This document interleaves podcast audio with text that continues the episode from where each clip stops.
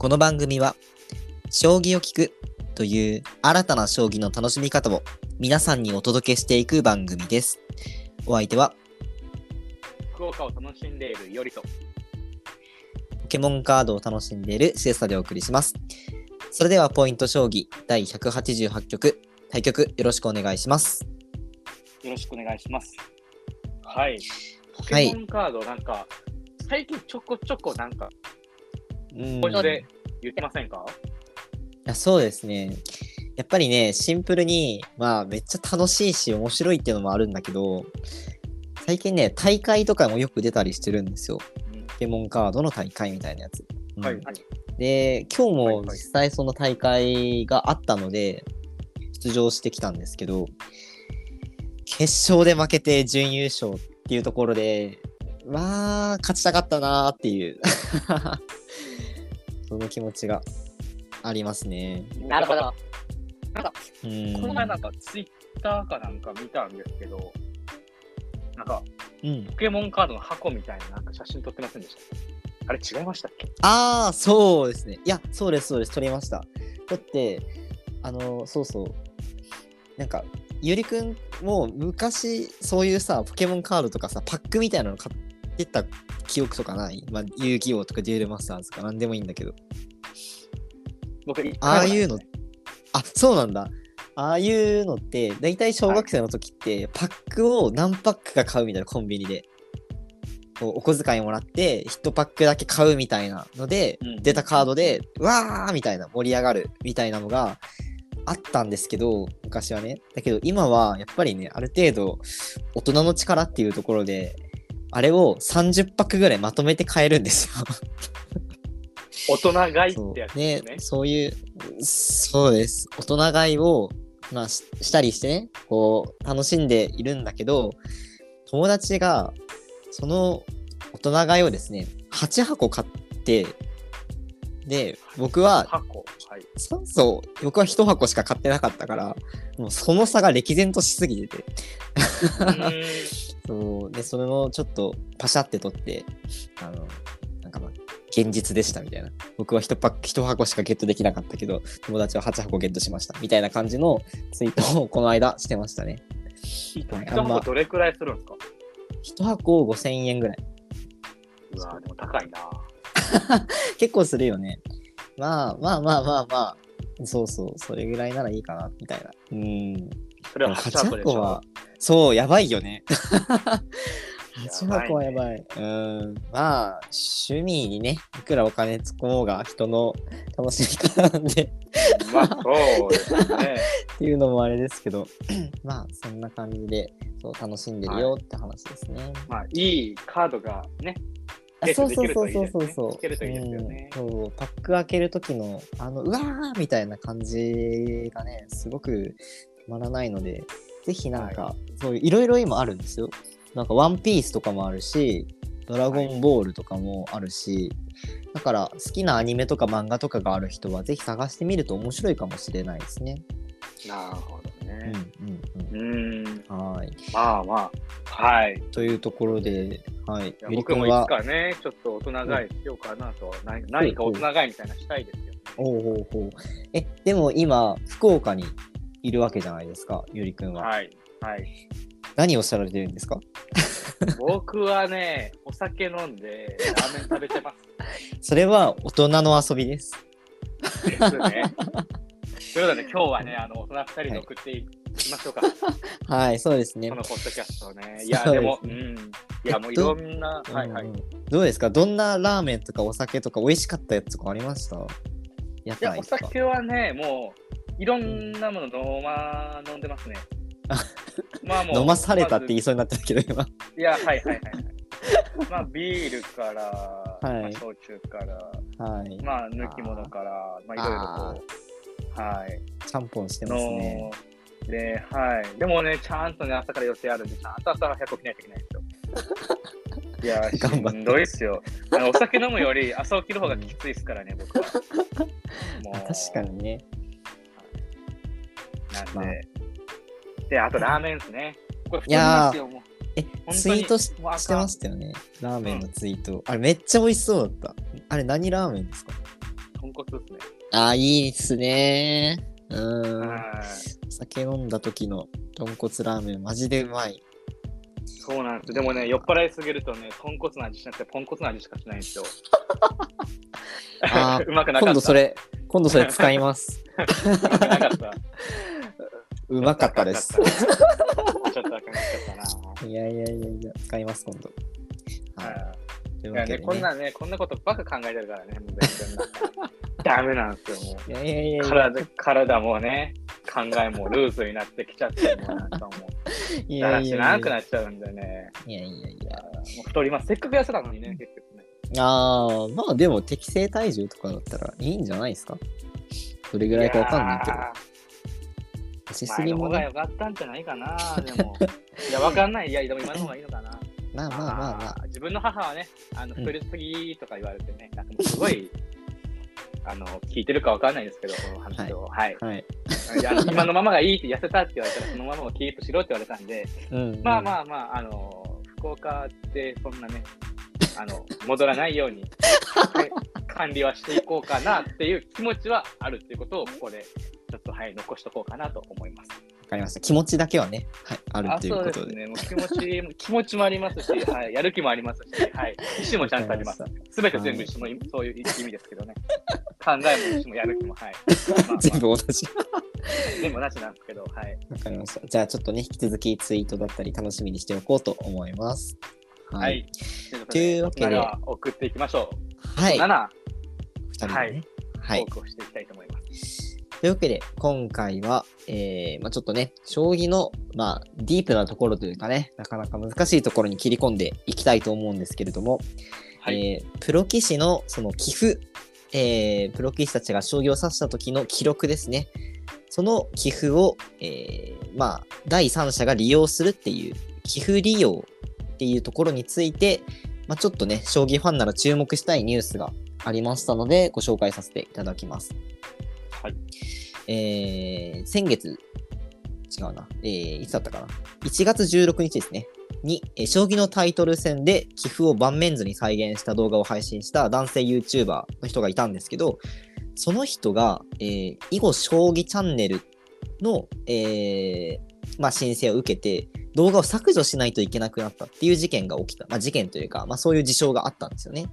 それがまあ1年とかそれぐらい前の出来事だったんですけど、で、その、えー異議申した、えっと、動画削除してくださいっていう申請受けて、結局削除したんですけど、その動画削除したことによって、まあ、ちょっと YouTuber の人が不利益を被りました。損害賠償してくださいっていう裁判が実は行われていたんですよ。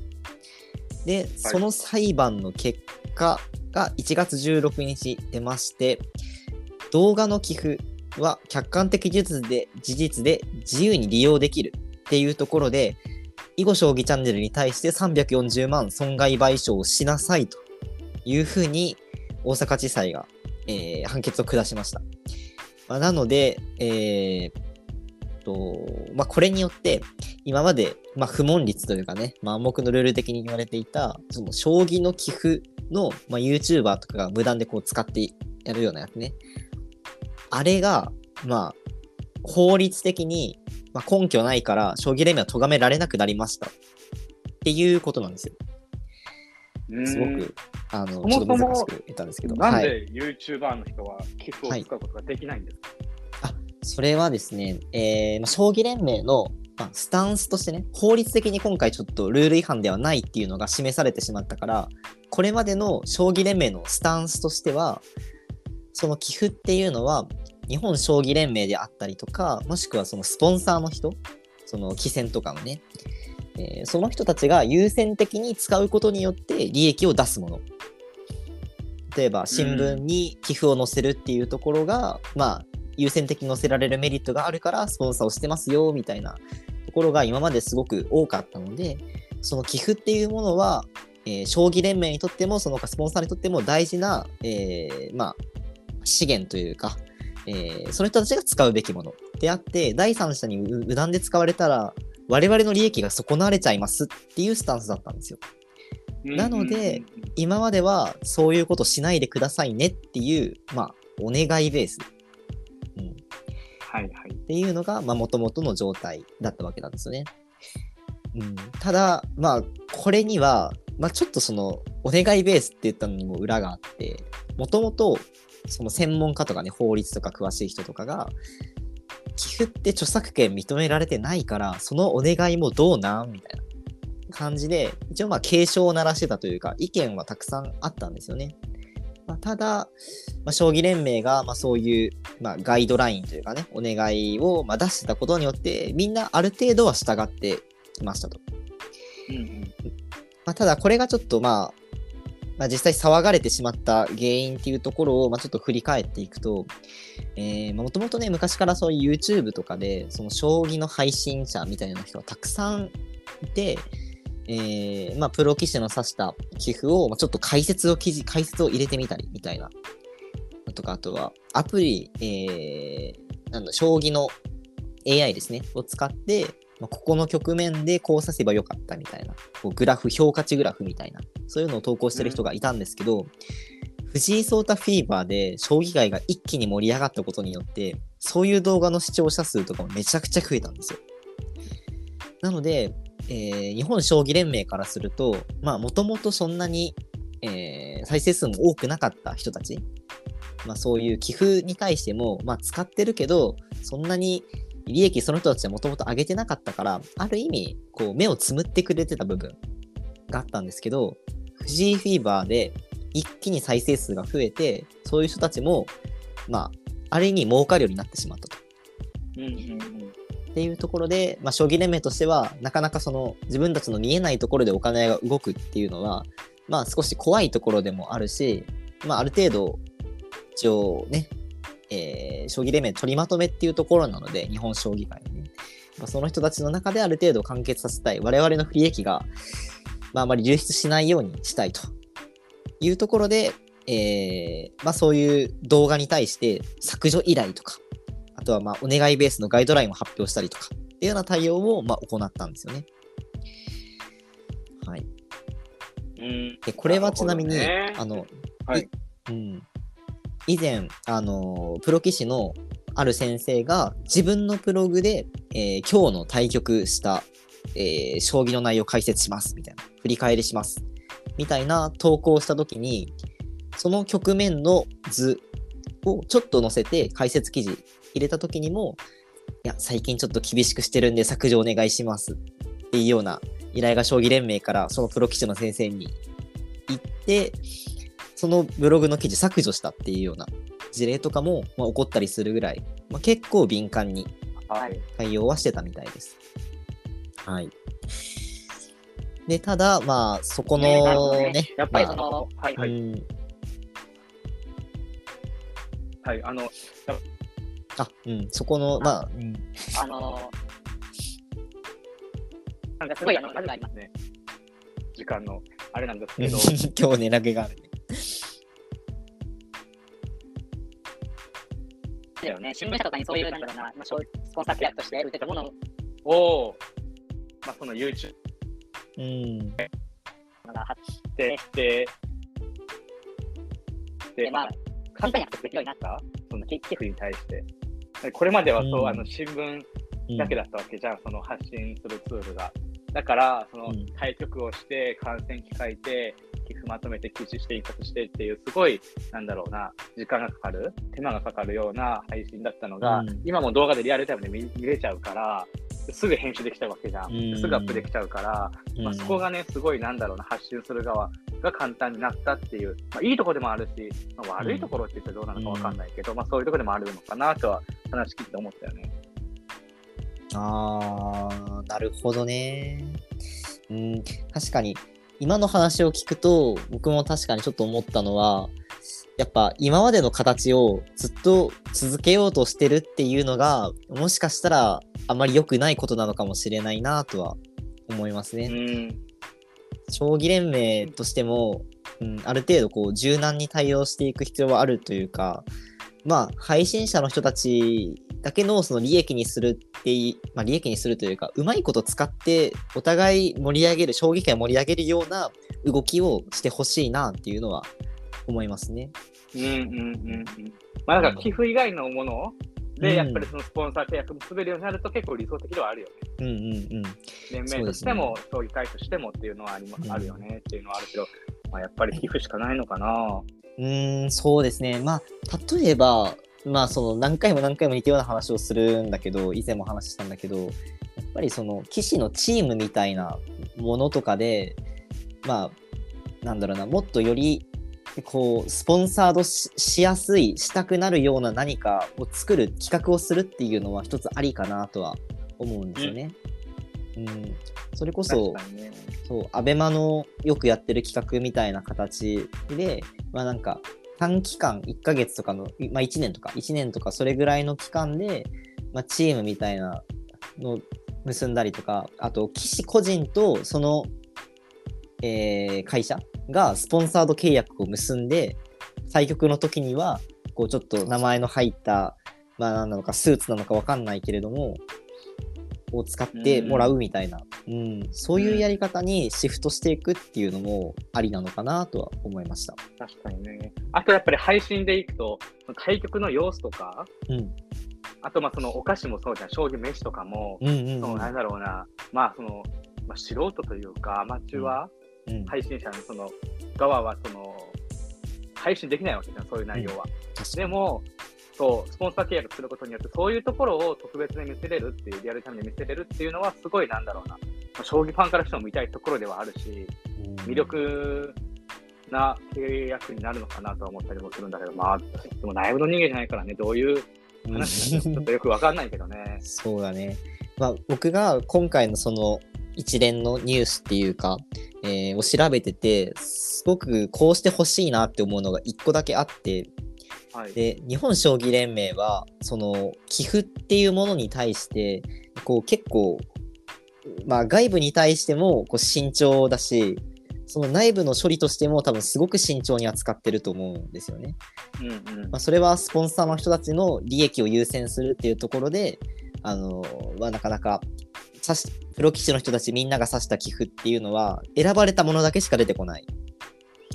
け、ど、その他に刺された公開されてないような寄付の中にもまあたくさんの記者の人たちの思いは入ってるしみんなファンの人たちは見たいって思うはずだからオフィシャルな寄付データベースみたいなものを将棋連盟運営で公開してほしいなって思います。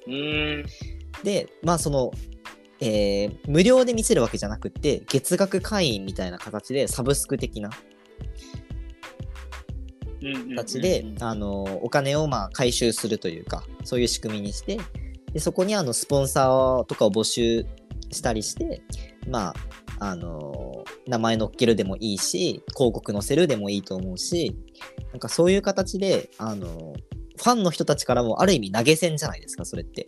うんうん。今風の言葉で言うとね。っていうシステムを作ったらお互いウィンウィンなんじゃないかな。っいうふうに思います。まあ、僕、その、まあ、さっき CS さんがその具体的にこうしてほしいなっていうことを多分言ってもらったと思うんですけど、うん。まあ僕からするとこの話聞いていて、なんだろうな、その将棋連盟は寄付を利用してお金を稼ぎたいわけではない。うんうんうん。そのビジネスとしてがっつりやりたいわけではないと思ううんんですよ、多分。うんうんだし、やっぱり将棋界を盛り上げていきたい、っていうか盛り上げていく必要がある、今後。だから、うんまあ、目先のお金ではないですけど、なんだろうな、まあ、ビジネスっていうよりやっぱり将棋界を盛り上げていくっていう方向で、やっぱり活用してくれたら嬉しいなとは思いますけどね。そこにつながってほしいなと思います。ああ、なるほどね。どういうふうに寄付を利用にするにしろ、っていうのは思いますね。うんうん。なるほどね。まあ、僕は YouTube に将棋の寄付を上げてな上げてないんで、ちょっとあれなんですけど、いやいやいや。寄付を使ってね、どう盛り上げていくのかもわかんないですし、なんうか、ん。あれなんですけど、まあ、それなりの、ね、再生回数っていうか、数字が取れてるんだったら、盛り上がってるってことになるのかな、わかんないですけど、のかなとは、まあ、具体的なね、あれはちょっとないですけど、って思いました。なるほどですね。はい。で。まあ、ちなみにその今回のあの一番最初に冒頭でお話をしたその判決大阪地裁が出した判決っていうのはあの一審の判決なのでそれが確定したわけではなくて、まあ、今後、うんうん。あの敗訴した、えーっとこれは囲碁将棋チャンネルかな？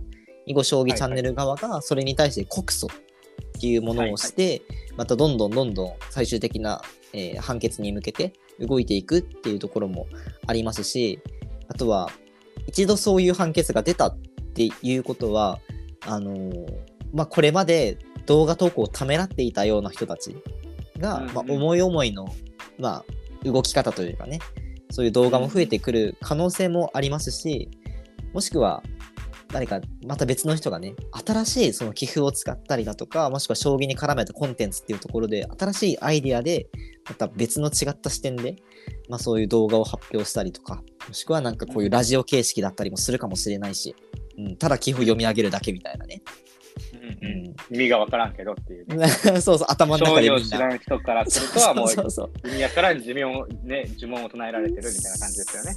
そうだね。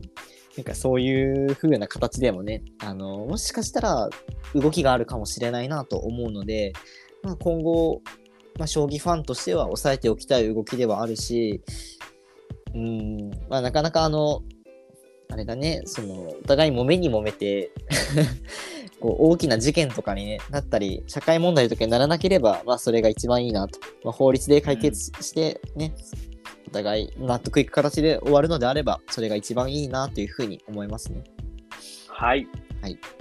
まあ、というところで、えー今回は寄付利用についていろいろとお話をしていきました。では次回はどういったお話をしていきましょうか？うーん。まあ僕ちょっとあれなんですよね。あの、うんまあ今いろんな移動が結構いろいろ予定があるんで、まあ、はいゆっくりできてないんですけど、僕基本ゆっくりしてるとき、あのエアー見たりするんですよ。あエアーなんですよ、僕。はいはいはい。もう家にね、プロジェクター設置するぐらい。そうね。はい。はいはい。あーなんで将棋のね、映画とかっていうのないのかな、ドラマとかって思ってる確んですけど、はいはいはい。まあ、結構ね、思いつくっていうか、まあ、僕が見たのも、まあ、何個かあるので、うんうんうんまあ、ちょっとそこ取り上げてないなと思ったんですけど、取り上げて、あ、取り上げましたって、この、これ、このテーマ。いや、将棋の映画は多分なかったと思うので、漫画とかはありましたけどね。うんうんはいはいはい。じゃあちょっと次回は将棋映画についてお話ししていきましょうか。そうですね。まあ、映画ファンとか、映画評論家の方から、まあ、い もしいらっしゃったら、すごい指摘が来るかもしれないんですけれども、まあ、素人なりに結構楽しく話していければなと思います。はい。はいというわけで次回はじゃあ将棋映画についてお話をしていきます。それではこの辺でポイント将棋第188局を終了しようと思います。対局ありがとうございました。ありがとうございました。